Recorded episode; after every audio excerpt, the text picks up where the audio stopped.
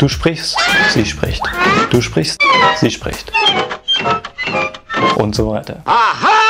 Sprechstunde, deine Sendung für Kultur auf dreifach. Vor gut 40 Jahren, also in den 80er, ist ähnlich wie heute ein noch unbekanntes Virus in der Gesellschaft umgegangen. Man hat nicht so genau gewusst, woher dass die neue Krankheit kommt und die, die es hatten, die sind in der Gesell aus der Gesellschaft ausgeschlossen und marginalisiert worden. Vor gut 40 Jahren ist die sogenannte AIDS-Krise Zeitgleich und damit auch ein Stück weit verbunden ist in New York auch die Ballroom-Szene entstanden. Eine Subkultur von schwarzen und lateinamerikanischen Homosexuellen und Transpersonen.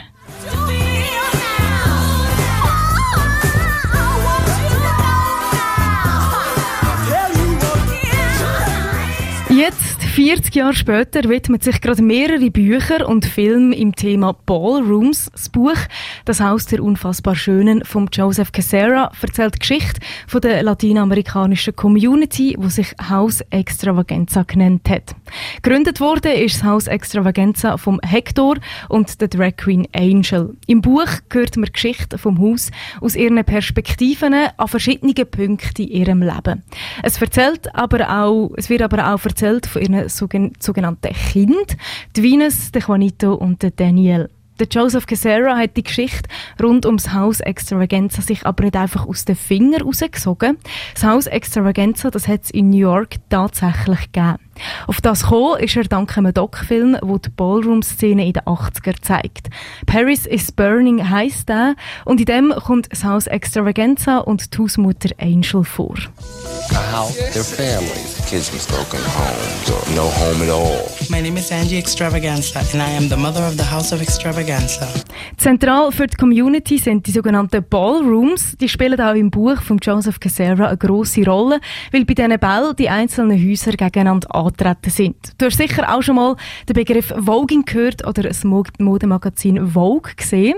Voging nennt man die Performance Art, die damals in den 80er in New York in dieser Szene entstanden ist. Competition amongst gay people under one roof. It's like crossing into the looking glass. Some of them say that we're sick, we're crazy, and some of them think that we are the most gorgeous, special things on earth. Wie aber schon am Anfang angedeutet, New York in den 80er ist nicht nur glamourös und prunkvoll gewesen, vor allem nicht für die Menschen in der Ballroom-Szene, die eher arm gelebt haben, in der Gesellschaft diskriminiert worden sind und mehr als alle anderen von AIDS betroffen sind. Der grösste Teil von «Das Haus der unfassbar Schönen» dreht sich darum auch nicht nur um Glitzer, sondern um die dunkle Seite vom Leben als Drag Queen. Es geht um Rassismus, Ausgrenzung, Homophobie, Prostitution, Gewalt, Liebe und Tod.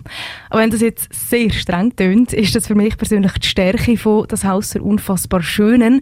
Ohne die harte Realität wäre das Buch von Joseph Cassera kitschig oder vielleicht sogar ein bisschen voyeuristisch. Es ist genau die gelungene Mischung, die einem zmitzt auf New York eintauchen und einem richtig mit Liebe und mit Leiden. Die Ballroom-Szene, das ist eine Community von schwarzen und lateinamerikanischen Homosexuellen, Trans- und Drag Queen-Menschen In der Popkultur von heute ist die gerade wieder mega hoch im Kurs. Eine der momentan beliebtesten Serien auf Netflix spielt nämlich in genau dieser Welt. In der Serie Pose geht es unter anderem ums Haus Extravaganza, was damals in den 80er auch wirklich gegeben hat.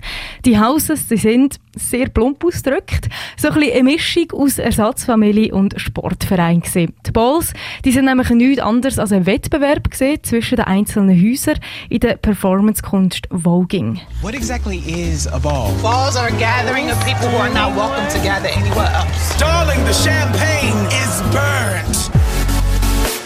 And that is how you do a ball. Ein Großteil der Serie die ist, wie man es gerade ein gehört hat, sehr glitzerig, sehr glamourös und sehr pompös. Das ist aber nicht alles, was man in der Serie Pose sieht. Das ist nämlich auch nicht alles gesehen, was in den 80er passiert ist. Die 80er Jahre in den USA, das ist die Zeit der sogenannten AIDS-Krise und auch die ist in Pose sehr wichtig, weil vor allem die Leute aus der Ballroom-Szene davon betroffen sind. Your T-cells have fallen below 200. I'm to have to move your diagnosis of being HIV positive to having AIDS. AIDS. We are dying, and it's time that we fight. I'm scared. To die or to live?